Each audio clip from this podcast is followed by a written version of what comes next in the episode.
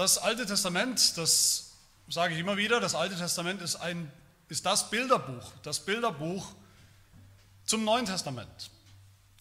In seinen ganzen Geschichten, in diesen vielen Geschichten, die wir im Alten Testament finden, in dem ganzen Drama des Alten Testamentes, da, da sehen wir, eigentlich hat das Alte Testament nur eine einzige Aufgabe, nämlich uns zu zeigen, wer der Messias, wer der Mensch Jesus Christus ist, wer er war, warum er gekommen ist, was seine Aufgabe war und was das für uns bedeutet.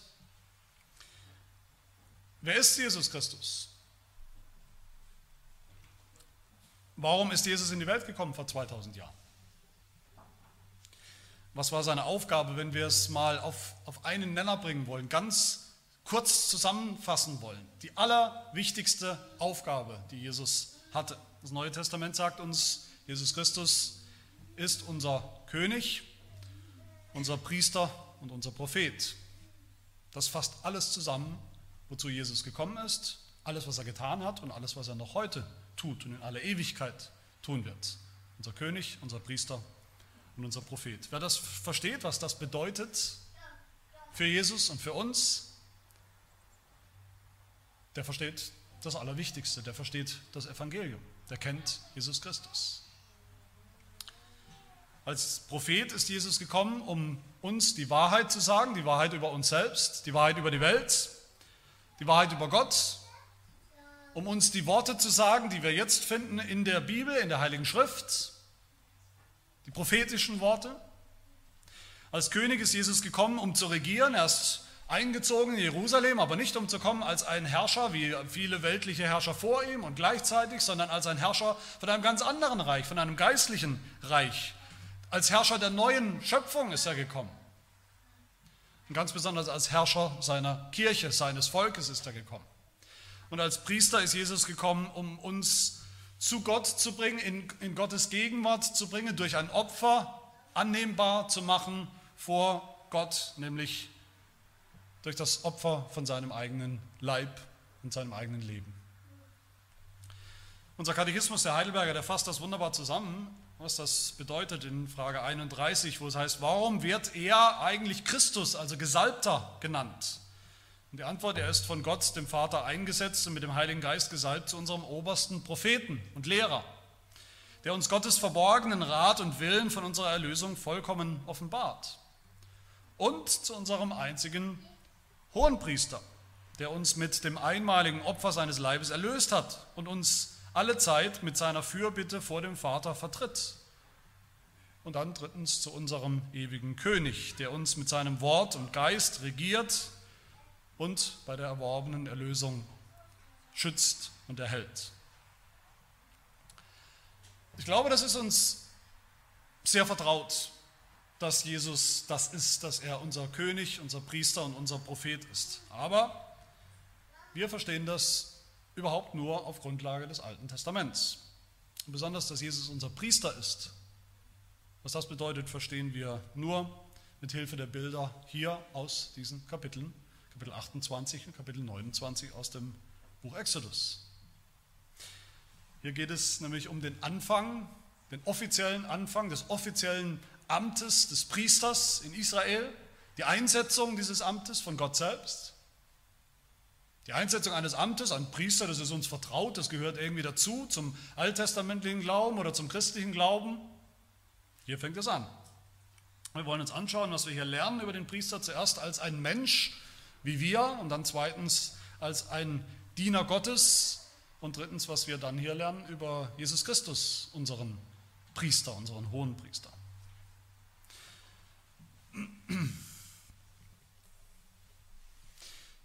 Zuerst zum Priester als Mensch, wie er uns hier vorgestellt wird. Wir haben gehört und gesehen schon im Buch Exodus, was für ein Heiligtum Gott bauen lässt oder bauen will, damit er wohnen kann bei seinem Volk, damit er mitten in ihrer Mitte sein kann, Gemeinschaft haben kann mit ihnen, mit seinem Volk.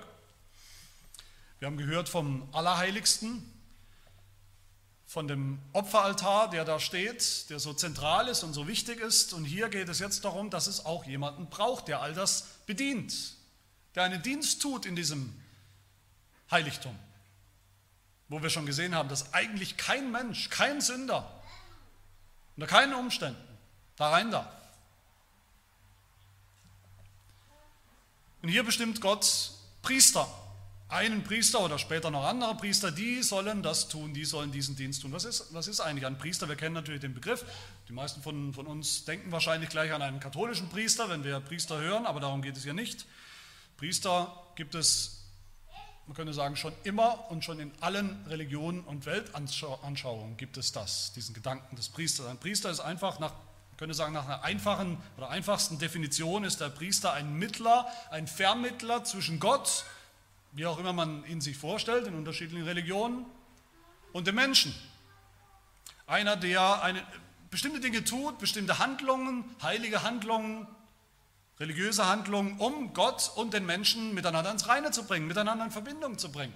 Das ist ein Priester und das zeigt uns schon, Priester braucht es eigentlich nur da, wo es zwischen Gott und den Menschen ein Problem gibt, wo sie nicht miteinander im Reinen sind, wo Sünde dazwischen steht. Da braucht man einen Priester. Wer ist der allererste Priester in der Bibel? Wer weiß es? Wer erinnert sich? Gott selber ist der erste Priester. Wo sehen wir das? Wie fast alles sehen wir das im Garten Eden. Da fängt es an. Adam und Eva haben gesündigt. Die Beziehung zwischen Gott und dem Menschen, Adam und Eva, ist ins Unreine gekommen, zerstört worden. Sie haben sich abgewandt von ihm.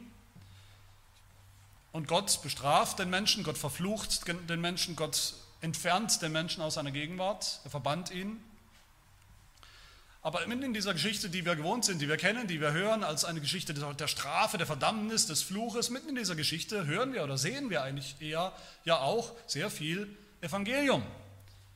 Wir hören das darin, dass Gott zu Adam und Eva kommt und dass Gott ihnen dient wie ein Priester. Gott dient Adam und Eva wie ein Priester. Er macht ihnen Schürzen, Schürzen aus einem, von einem Tier, von einem geopferten Tier, Lederschürzen, um ihre Sünde zu bedecken, um sie wieder ins Reine zu bringen mit sich selbst, mit Gott. Gott ist der allererste Priester, der ein Opfer bringt. Und dann später in der Bibel sehen wir nach diesem ersten Mal, wie Gott das nicht mehr selber tut, sondern wie Gott eben Menschen beruft als Priester. Und so sehen wir es hier in Vers 1, sagt Gott zu Mose, du sollst deinen Bruder Aaron und seine Söhne mit ihm zu dir herantreten lassen aus der Mitte der Kinder Israels, damit er mir als Priester diene. Der Priester hat also das, die Aufgabe und das Privileg, wie wir hier sehen, zu Gott treten zu dürfen. Zu Gott herantreten zu dürfen, in seine Gegenwart, um dort etwas zu tun, was ultimativ Menschen rettet, Menschen wieder ins Reine bringt mit Gott. Hebräer 8, Vers 3 heißt es, denn jeder hohe Priester wird eingesetzt, um Gaben und Opfer zu bringen. Jeder Priester bringt Opfer, das ist seine Aufgabe. Opfer zur Versöhnung. Dieser Priester hier, dieser Aaron, der erste eigentliche und offizielle Priester, hohe Priester, der ist ein Priester mitten aus dem Volk. Kein besonders anderer Mensch, ein ganz normaler Mensch, wie wir. Vers 3 heißt es, du sollst mit allen reden, die ein weißes Herz haben, die ich mit dem Geist der Weisheit erfüllt habe, dass sie dem Aaron Kleider anfertigen, um ihn zu heiligen, damit er mir als Priester diene. Das ganze Volk war beteiligt in dieser Berufung des Aaron. Sie alle haben zugestimmt, sie alle haben mitgebastelt und geschafft an diesen, an diesen Kleidern. Sie waren alle dabei und sie alle kannten ihn und sie wussten alle, Aaron ist einer von uns, aus unserer Mitte. Und dass das so ist, dass dieser, der Priester in der Bibel in allererster Linie ein, ein Mensch ist wie, wie wir, das ist zunächst mal gute Nachricht. Das ist gute Nachricht für uns. Das ist eine schöne Sache, eine sehr wichtige Sache. Dass Gott überhaupt Menschen beruft, um seinen Plan, seinen, seinen, seine Ziele in Erfüllung zu bringen, das ist schon gute Nachricht, aber es ist eben auch gute Nachricht, weil ein menschlicher Priester, das können wir uns alle vorstellen, ein menschlicher Priester kann uns natürlich am allerbesten äh, vertreten. Er kennt unsere Bedürfnisse, die menschlichen Bedürfnisse. Er weiß selber, wie es ist, ein Mensch zu sein. Er kämpft selber mit denselben äh, Versuchungen und, und Anfechtungen, Anfeindungen wie wir, wie jeder andere Mensch. Er ist mit denselben Sünden belastet wie wir. Er ist ein, ein Insider, der weiß, was wir brauchen von Gott. Wie dringend wir Erlösung, wie dringend wir Vergebung brauchen für unsere Sünden. Er ist einer, der mitsympathisieren kann mit, mit den Mitsündern. Das ist übrigens bis heute so. Pastoren sind keine Priester in diesem alttestamentlichen, in diesem strengen Sinn. Gerade wir Evangelischen, wir Protestanten, wir betonen das natürlich mit, mit Recht, dass wir keine Priester sind. Wir sind keine Priester im katholischen Sinn, die irgendeine Kraft haben, durch, durch ihr Amt das Heil auszuteilen. Das können wir nicht. Wir sind Diener, wir sind Handlanger und Diener Gottes, Diener des Wortes. Aber wenn man genau hinschaut, sieht man doch im Neuen Testament, dass selbst die Pastoren von, von damals im Neuen Testament bis heute, dass selbst Pastoren auch beschrieben werden, dass sie einen, einen, eine priesterliche Aufgabe, einen priesterlichen Dienst haben. Der Apostel Paulus sagt im Römerbrief Kapitel 15, dass ich, also dass er ein Diener Jesu Christi für die Heiden sein soll, der priesterlich dient am Evangelium Gottes, damit das Opfer der Heiden wohl annehmbar werde. Und das gilt auch dann für Pastoren. Und bis heute, sie haben einen priesterlichen Dienst. Und auch da ist es gut, dass Pastoren Menschen sind, Menschen, die selber angefochten sind, die selber schwach sind, die selber Sünder sind, die dieselbe Sehnsucht nach Vergebung haben, dieselbe Sehnsucht nach Erlösung haben, weil sie dann demütig und brüderlich mit den Sünden anderer, mit den Sünden der Gemeindeglieder umgehen können, nicht von oben herab als irgendwas Besseres, reineres, heiligeres, mit Stolz und Überheblichkeit vielleicht, mit einem Richtgeist, mit pharisäischem Gehabe vielleicht, sondern als einer von ihnen, als einer von der Gemeinde. Aber auf der anderen Seite ist es auch schlechte Nachricht, dass der Priester einer vom Volk ist. Ein ganz normaler Mensch. Das ist sogar ein großes Problem. Eigentlich ist es eine völlige Unmöglichkeit, es ist eine unmögliche Möglichkeit, dass ein sündhafter Priester irgendetwas vor Gott bewirken soll für andere Sünder. Das haben wir schon gesehen, dass ein Sünder eben unter gar keinen Umständen ins Heiligtum hinein darf.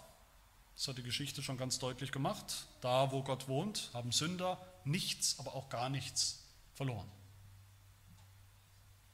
Das haben wir gesehen, als das Volk Israel an den Berg Sinai angekommen ist, in Kapitel 19. Interessanterweise, hier haben wir die offizielle Einsetzung des Priesters, aber da hören wir auch schon von Priestern. Es gab schon Priester, es gab schon vorher Priester im Volk Israel. Und von ihnen heißt es in Exodus 19 interessanterweise, Mose soll auf den Berg steigen, Mose soll hin zu Gott und Aaron auch. Aber dann heißt es, aber die Priester und das Volk sollen nicht durchbrechen zum Herrn, um zum Herrn hinaufzusteigen, damit er nicht einen Riss unter ihnen macht, damit er sie nicht vernichtet, diese Sünder, sündhaften Priester. Wer selber als Sünder vor Gott irgendetwas tun will zur Erlösung von anderen Sündern, der hat ein, ein, ein eingebautes Problem, ein unüberwindbares Problem. Der ist eigentlich ein Beschmutzer des Heiligtums, der, wenn er reingeht ins Allerheiligste, nur noch mehr Dreck und Sünde reinbringt, der sich deshalb auch fürchten muss, fürchten muss um sein Leben, wenn er das tut, wenn er diesen Dienst tut. Und, und so sehen wir es dann auch, wir, wir, uns fallen bestimmt Geschichten ein von Priestern im Alten Testament, da kommen ja viele, da kommen ja Dutzende und Hunderte von Priestern in der Geschichte und das ist immer wieder die Geschichte von bösen, sündhaften, hintertriebenen Menschen. Später wird der Stamm Levi, einer von den zwölf Stämmen Israels, wird ja der, der, der Stamm, aus dem die Priester kommen. Und selbst von dem, von dem Stammvater, Levi heißt es, dem, also dem ersten levitischen Priester, wenn wir so wollen, von ihm heißt es in Genesis 49, dass er ein mörderischer, ein gewalttätiger, ein, ein durchtriebener, sündhafter Mensch war. Der Erzvater der Priester.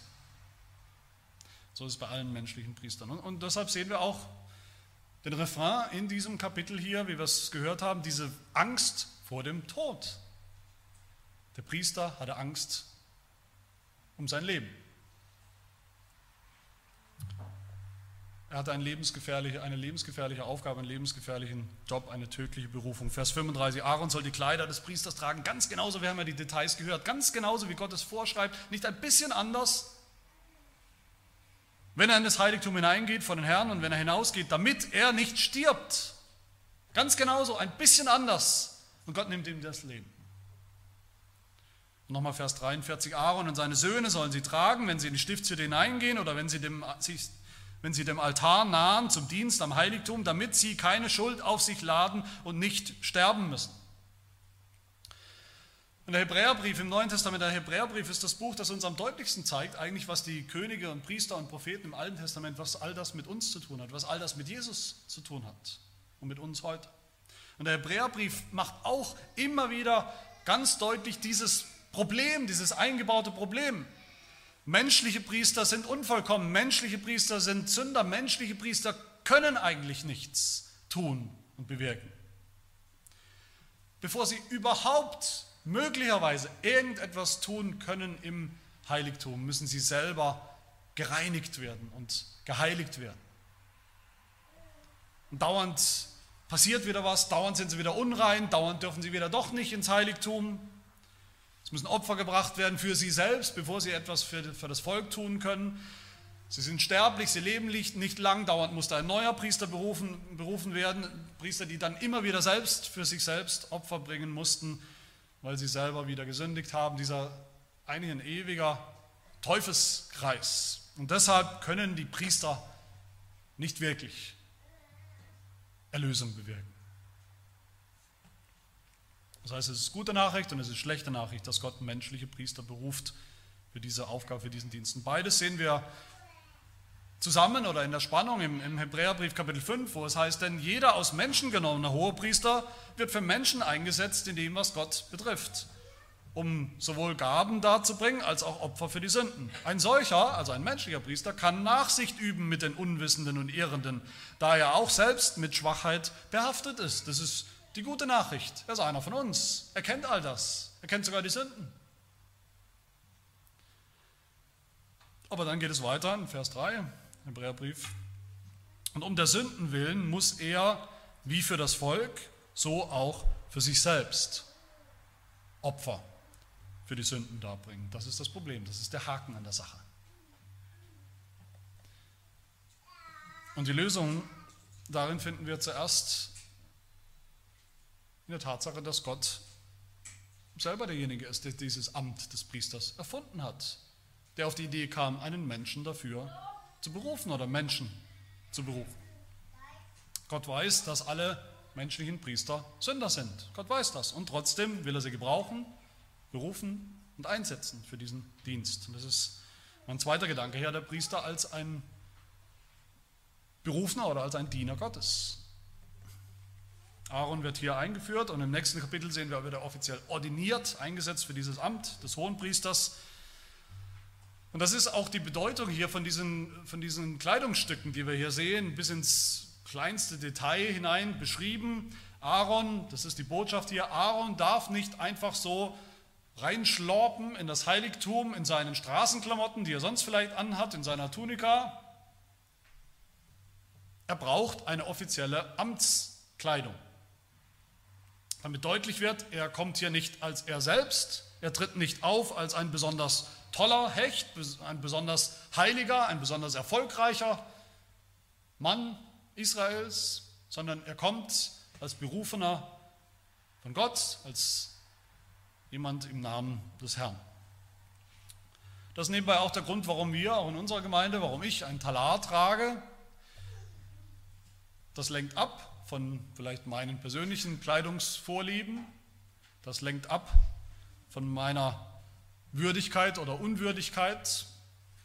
Das soll der Gemeinde vor Augen halten, dass ich nicht hier bin in erster Linie als Sebastian Heck, der irgendwelche besonderen Vorzüge hat, das zu tun, diesen Dienst zu tun, sondern als ein Diener Gottes, berufen, beauftragt zu diesem Dienst, dem Dienst das Evangelium zu verkündigen. Und in, dieser Amtskleidung, bei dieser Amtskleidung des Priesters, die wir hier sehen, da hat jedes Kleidungsstück hat seine Bedeutung, hat seine geistliche Bedeutung. Die Kleidungsstücke sollten, wie es in Vers 2 heißt, zur Ehre und zur Zierde sein, den hohen Priester herausheben, dass er eine besondere Stellung, ein besonderes Amt hat, herausheben aus der Masse, aus dem Rest des Volkes. Sie sollten hergestellt werden, Vers 5 und 6 haben wir gehört, aus Gold und Garnen von blauem, rotem Purpur und Karmesin und gezwirnten Leinen. Das sind, wenn wir uns erinnern, das sind die Materialien, aus denen das Allerheiligste selber gemacht, gefertigt wurde. Das heißt, der Priester, schon von seinen Klamotten, von seiner Kleidung her, ist eigentlich aus einem Guss mit dem Heiligtum, mit dem Allerheiligsten. mit seiner seine Aufgabe ganz klar definiert ist. Er gehört dahin, er gehört in das Heiligtum. Da verschwindet er fast, er hat so eine Art Tannkleidung an, wenn er im Heiligtum ist. Der Ephod, das war sein, sein offizielles Gewand. Darin waren auf der Schulter diese, diese zwei großen Steine, Onyxsteine, eingenäht mit den, mit den Namen der zwölf Stämme Israels, was, was deutlich macht, als Priester ist er nicht in seinem Namen da, als Priester, wenn er ins Heiligtum eingeht, dann nicht als Aaron, sondern als Stellvertreter des ganzen Volkes, als Mittler des Volkes. Der Priester trägt von Anfang an die Last des Volkes Gottes, die Schuld des Volkes Gottes auf seinen Schultern. Das ist die ständige Last, das ist die Last, die er hineinträgt in das Heiligtum vor, vor Gottes Angesicht. Das ist seine Aufgabe. Dann soll dieser Priester ein, ein Brustschild bekommen, in dem die beiden Lose, das waren zwei Lose, dieses Urim und Tumim, Lose, Vers 30 heißt es, damit sie auf dem Herzen Aaron sind, wenn er hineingeht vor den Herrn. Und so soll Aaron den Rechtsspruch der Kinder Israels beständig auf seinem Herzen tragen vor dem Herrn. Diese Lose hat man damals benutzt in dieser Zeit, um den, den Willen Gottes herauszufinden, um, um, um in Rechtsfragen Gott selber bestimmen zu lassen. Durch das Los, das man geworfen hat, sollte Gott selber entscheiden. Und hier bekommt der Priester die Aufgabe, für das Volk um Recht zu sorgen, um das Heil zu sorgen vor Gott. Der Priester hatte das Schicksal des Volkes auf seinem Herzen, er trägt es auf seinem Herzen. Und darüber dann nochmal ein Schutzgewand, wie ein Panzerhemd heißt es, Vers 32, ein Gewand, das nochmal deutlich macht, Aaron ist hier ein in einer offiziellen Kleidung, mit, einer göttlichen, mit einem göttlichen Ruf, mit einer göttlichen Berufung. Und gleichzeitig ist es auch wieder ein Schutzanzug. Es ist ein Schutzanzug, der seine Sünde bedecken soll, der sein Leben bewahren soll bei diesem Dienst vor dem heiligen Gott im Heiligtum. Das Gewand sollte dann noch mit behängt werden mit Granatäpfeln. Vers 34 als Erinnerung, woran? Als Erinnerung an das Heiligtum, das erste Heiligtum, den Garten Eden mit seinen Früchten. Und unten am Gewand diese, Glöck, diese Glocken, die immer geläutet haben, wenn Aaron sich bewegt hat, wenn er reingegangen ist oder rausgegangen ist aus dem Heiligtum, als, als Anzeige an Gott, da kommt er, da kommt der Priester und auch als Erinnerung an sich selbst, dass er wach bleibt, dass er bei der Sache bleibt, dass er diese hohe und heilige Aufgabe ausfüllt, damit er nicht stirbt bei seinem Dienst. Und später dann, wenn wir am Ende des Buchs Exodus schauen, Exodus 39, also unmittelbar vor dem Ziel, worum es im ganzen Buch geht, das kommt ja in Kapitel 40, das, das, das, das große Ziel des ganzen Buches, das große Wunder passiert, dass Gott dann am Ende dieser Bauphase des Heiligtums, dass Gott höchstpersönlich und, und, und selbstständig einzieht in das Heiligtum dass er das Heiligtum erfüllt und einnimmt mit der Wolke seiner Herrlichkeit und seiner Gegenwart. Und da ist das allerletzte Ding, was passiert, das allerletzte Puzzlestück, was, was platziert werden muss, bevor Gott kommt, bevor er einzieht, ist da nochmal die Kleidung des Hohenpriesters, dass er sie anzieht, wie vorgeschrieben. Dann ist sozusagen alles bereit, mit dieser Kleidung, mit diesem Hohenpriester ist alles bereit, dass Gott auch kommen kann und das Werk des Heils beginnt dann in diesem Heiligtum für die nächsten Jahrhunderte hinter dem Vorhang im Heiligtum. Aber meine Lieben, damals, auch durch den Hohenpriester und seinen Dienst im Heiligtum, ist das Problem der Sünde doch nicht wirklich gelöst worden. Nicht damals im Heiligtum in Israel, im Zelt, in der Stiftshütte, nicht durch Aaron in seiner ganzen herrlichen Kleidung, durch seinen Dienst als Priester ultimativ ist all das ein Bild oder das Bild schlechthin auf unseren Herrn Jesus Christus, den eigentlichen, den ultimativen hohen Priester, der kommen sollte und der gekommen ist. Und das ist mein letzter Punkt hier von diesem Text. Natürlich ist es so, das System, das Gott sich hier ausgedacht hat, mit dem Heiligtum, mit dem Altar, mit den Opfern und mit dem Priester, zur Vergebung von Sünden, zur Erlösung von seinem Volk, das hat funktioniert. Wenn der wahre Priester, der von Gott berufene Priester seinen Dienst richtig getan hat, wenn er eingegangen ist in das Heiligtum, in das Allerheiligste, wenn er das richtige Opfer gebracht hat, wie vorgeschrieben, dann wurden auch wirklich Sünden vergeben. Gott hat Sünden vergeben. Gott hat sein Volk gerettet, die die gläubig waren. Aber er hat all das nicht getan durch das, was wir hier sehen, durch die Bilder, durch diese vorläufigen Mittel und Einrichtungen. Diese Vorbilder, all das, was wir hier sehen, konnten nur Hinweise sein, Vorbilder sein auf das, was kommt. Aber sie selber haben nicht gerettet, sie selber haben nicht erlöst, sie selber, diese Dinge, die wir hier sehen, haben nicht, schon gar nicht automatisch gerettet und erlöst. In Hebräer 7 lesen wir, wenn nun durch das levitische Priestertum, das was hier beginnt, die Vollkommenheit gekommen wäre, das Ziel gekommen wäre, die Vergebung, die Erlösung gekommen wäre, wozu wäre es noch nötig, schreibt der Hebräerbriefschreiber, dass ein anderer Priester nach der Weise Melchisedeks auftritt und nicht nach der Weise Aarons benannt wird. Warum muss denn nochmal was ganz anderes kommen? Warum muss denn nochmal ein ganz anderer Priester kommen, als die Priester in der, in der Linie Aarons, wie sie hier beginnen, wenn damals schon alles geritzt und erledigt und vollendet worden wäre? Aber Jesus ist gekommen, Jesus ist gekommen als ein Priester, ein viel besserer Priester, ein ewiger Priester heißt es, wie Melchisedek damals, der kein Anfang und kein Ende hatte. Nicht ein rein menschlicher, vorläufiger Priester wie Aaron und seine Nachkommenschaft, sondern ein ganz anderer. Der gläubige Israelit damals konnte nur Vergebung finden für seine Sünden in der Wahrheit, in der Realität, in dem wahren hohen Priester. Jesus Christus. Er erfüllt alles, Jesus erfüllt alles, was wir hier sehen. Er ist die Wirklichkeit, die Realität, er ist der wahre Inhalt von diesen Kapiteln, um den es geht. Er ist der wahre Priester, Jesus ist der wahre Priester, der auch von den Menschen genommen wurde, oder nicht? Als einer von uns, ein wahrer Mensch, ein echter Mensch, ein echter Israelit. Einer, der versteht, einer, der die menschliche Schwachheit kennengelernt hat wie kein anderer Mensch in seinem kurzen Leben. Einer, der die Versuchungen der Welt erlebt hat, einer, der sympathisieren kann, der mitfühlen kann, mitempfinden kann mit uns Menschen, weil er einer von uns ist. Hebräer 4, 15, wir haben nicht einen hohen Priester, der kein Mitleid haben könnte mit unseren Schwachheiten, sondern einen, der in allem versucht worden ist, in ähnlicher Weise wie wir, minus die Sünde. Warum ist das so wichtig, dass Jesus Christus einer von uns sein musste, einer vom Volk, ein wahrer Mensch? Der Heidelberger sagt uns das, unser Heidelberger Katechismus in Frage 16. Warum muss er ein wahrer und gerechter Mensch sein? Die Antwort, die Sünde wird von den Menschen begangen, darum verlangt Gottes Gerechtigkeit, dass ein Mensch für die Sünde bezahlt. Wer aber selbst ein Sünder ist, kann nicht für andere bezahlen. Das ist ja gerade das Problem bei dem menschlichen Hohenpriester. Wer selber ein Sünder ist, kann nicht für andere bezahlen. Nur symbolisch vielleicht, als Vorbild auf einen menschlichen Hohenpriester, der das kann, weil er sündlos ist.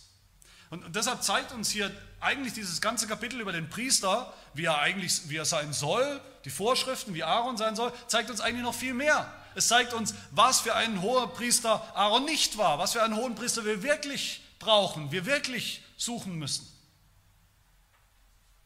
Frage 15 im Heidelberger, was für einen Mittler und Erlöser, wir könnten sagen, was für einen Priester, Priester ist ein Mittler, sollen wir denn suchen? Und die Antwort, ein solcher, der ein wahrer und gerechter Mensch und doch stärker als alle Geschöpfe, also auch wahrer Gott ist. wahrer Mensch musste Jesus sein, damit er für Menschen sterben kann. Ein sündloser Mensch musste er sein, damit Gott ihn überhaupt annimmt als Priester, als Opfer. Hebräer 7. Denn ein solcher hoher Priester tat uns Not, der heilig, unschuldig, unbefleckt, von den Sündern abgesondert und höher als die Himmel ist, der es nicht wie die hohen Priester, wie wir hier sehen, täglich nötig hat, zuerst für die eigenen Sünden Opfer darzubringen, danach für die des Volkes, denn dieses hat er ein für allemal getan, indem er sich selbst als Opfer darbrachte. Ein vollkommener Hohenpriester, ein, ein vollkommener, sündloser, wahrer, gerechter Mensch. Aber dann Frage 17 im Heidelberger muss auch wahrer Gott sein, um uns zu retten. Warum muss er zugleich wahrer Gott sein? Die Antwort nur, weil nur wenn er zugleich wahrer Gott ist, kann ein Mensch die Last des Zornes Gottes ertragen und uns die Gerechtigkeit und das Leben erwerben und wiedergeben. Meine Lieben, Jesus Christus hat niemals diese Kleider des hohen Priesters angezogen, die wir hier beschrieben finden, die Aaron anziehen sollte. Jesus Christus ist, soweit wir wissen, niemals wirklich in das tatsächliche irdische, sichtbare, allerheiligste des Tempels eingetreten. Soweit wir wissen, hat Jesus Christus niemals diese Opfer, Tieropfer gebracht, die, wie wir sehen werden, dem Hohenpriester dann aufgetragen werden.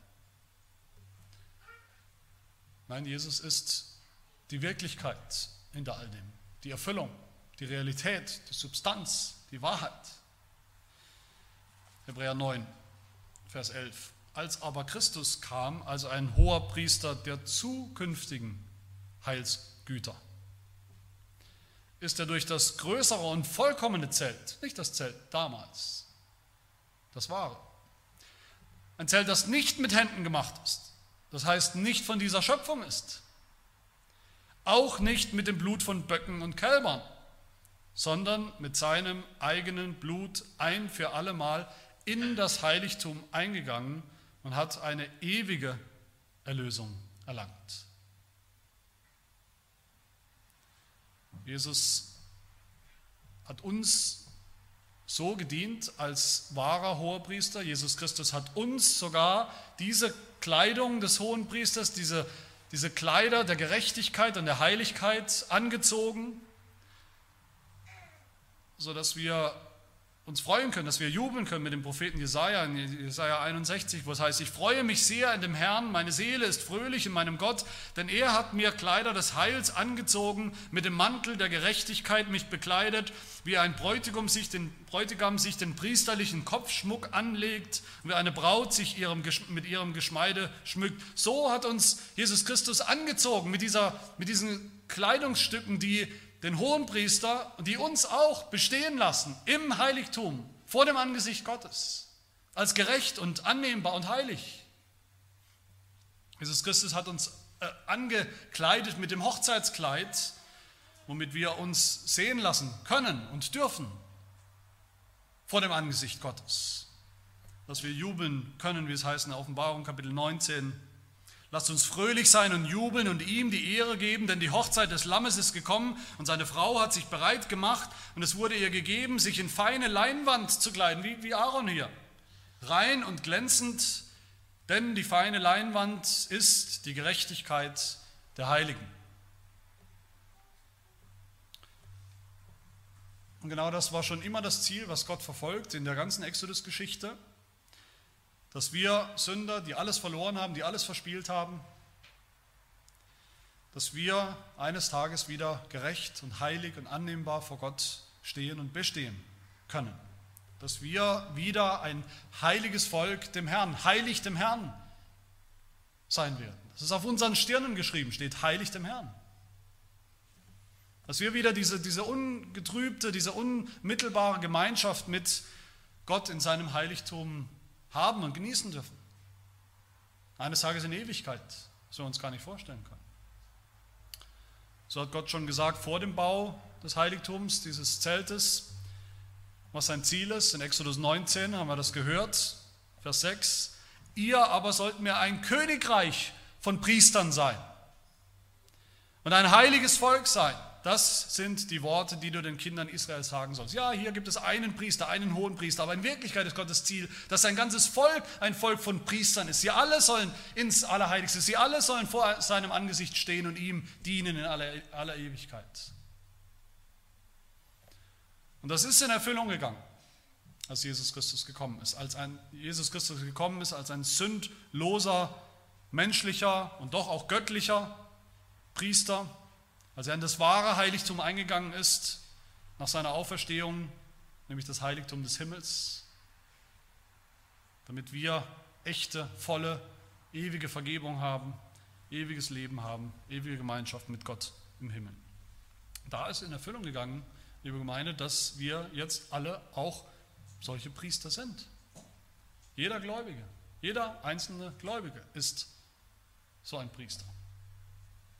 1. Petrus 2, Vers 9. Ihr aber seid ein auserwähltes Geschlecht, ein königliches Priestertum, ein heiliges Volk, ein Volk des Eigentums, damit ihr die Tugenden dessen verkündet, der euch aus der Finsternis berufen hat, zu seinem wunderbaren Licht. Dieses Priestertum, was wir alle haben, das Priestertum aller Gläubigen, bedeutet nicht, dass es jetzt keine von Gott berufenen besonderen Amtsträger mehr gibt, die einen besonderen priesterlichen Dienst, den Dienst des Evangeliums auszurichten haben. Das bedeutet es nicht, aber es bedeutet, dass wir jetzt alle einander priesterlich dienen können und sollen und dürfen.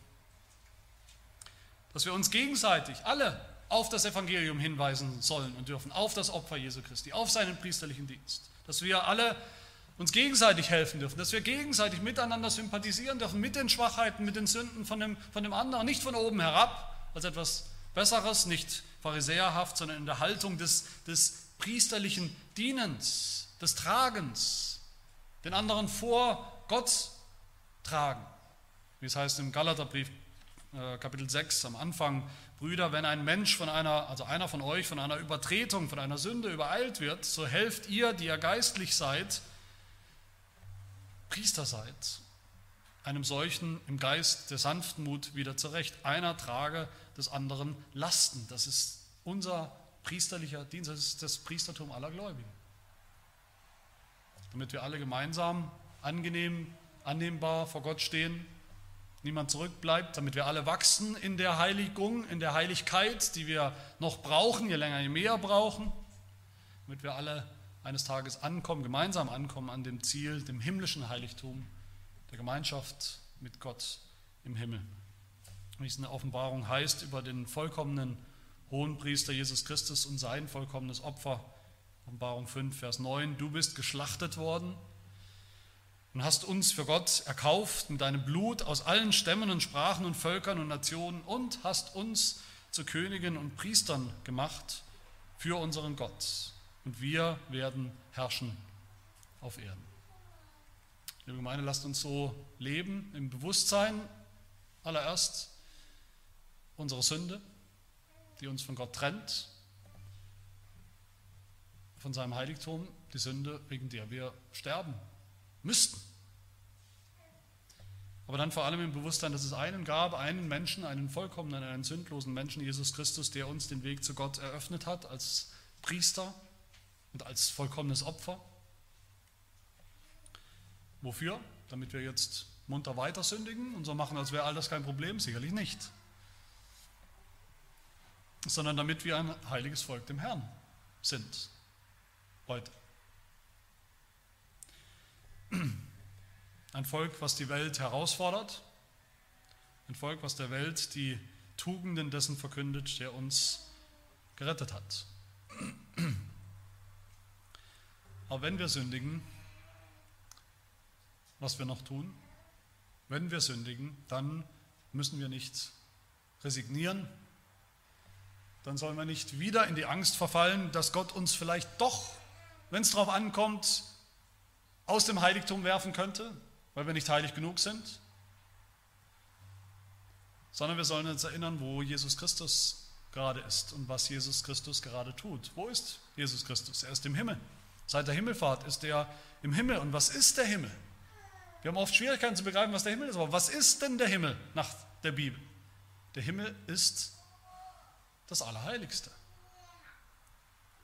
Jesus Christus ist eingegangen in das Allerheiligste hinter den Vorhang mit, mit vollem Recht als der wahre, berufene, sündlose Hohepriester, um da hinter dem Vorhang im Himmel, wo wir noch nicht hinschauen können mit eigenen Augen, wo, wo es noch irgendwo im Verborgenen ist für uns, wir sehen es nicht mit eigenen Augen, um da doch hinter diesem Vorhang jeden Tag, jeden Augenblick unseres Lebens sein Heil zu vollbringen, zu bewirken.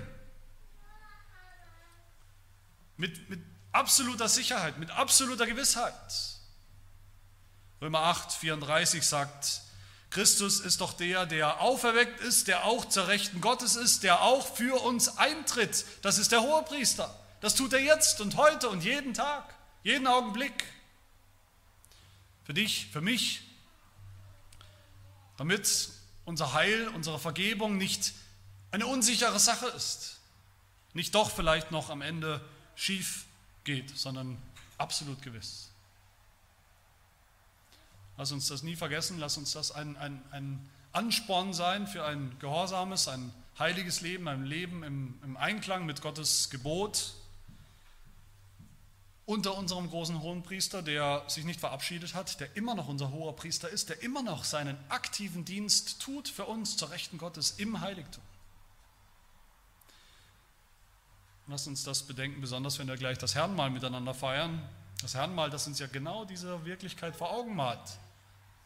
Die Wirklichkeit des vollkommenen Priesters mit dem vollkommenen Opfer seines Leibes, das Gott annimmt für uns, damit wir gerecht und heilig sind. Amen. Wir wollen beten. Herr unser Gott, wir danken dir, dass du uns Sünder nicht für immer den Weg in dein Heiligtum, in deine Gemeinschaft versperrt hast, sondern dass du bereit warst, ein Opfer anzunehmen für uns, dass du sogar bereit warst, selbst das Opfer bereitzustellen, zu geben, deinen kostbarsten, deinen einzigen geliebten Sohn, dass du uns so zu, zu Söhnen und Töchtern gemacht hast, zu Priestern gemacht hast auf der Erde. Und so bitten wir dich, dass du uns hilfst, dass wir auch priesterlich dienen, einander dienen und der Welt mit der heilsamen Botschaft des Evangeliums, dass wir der Welt dienen, priesterlich, indem wir sie hinweisen auf das Heil und wo es zu finden ist, nämlich in unserem großen, vollkommenen Hohenpriester Jesus Christus bitten wir in seinem Namen. Amen.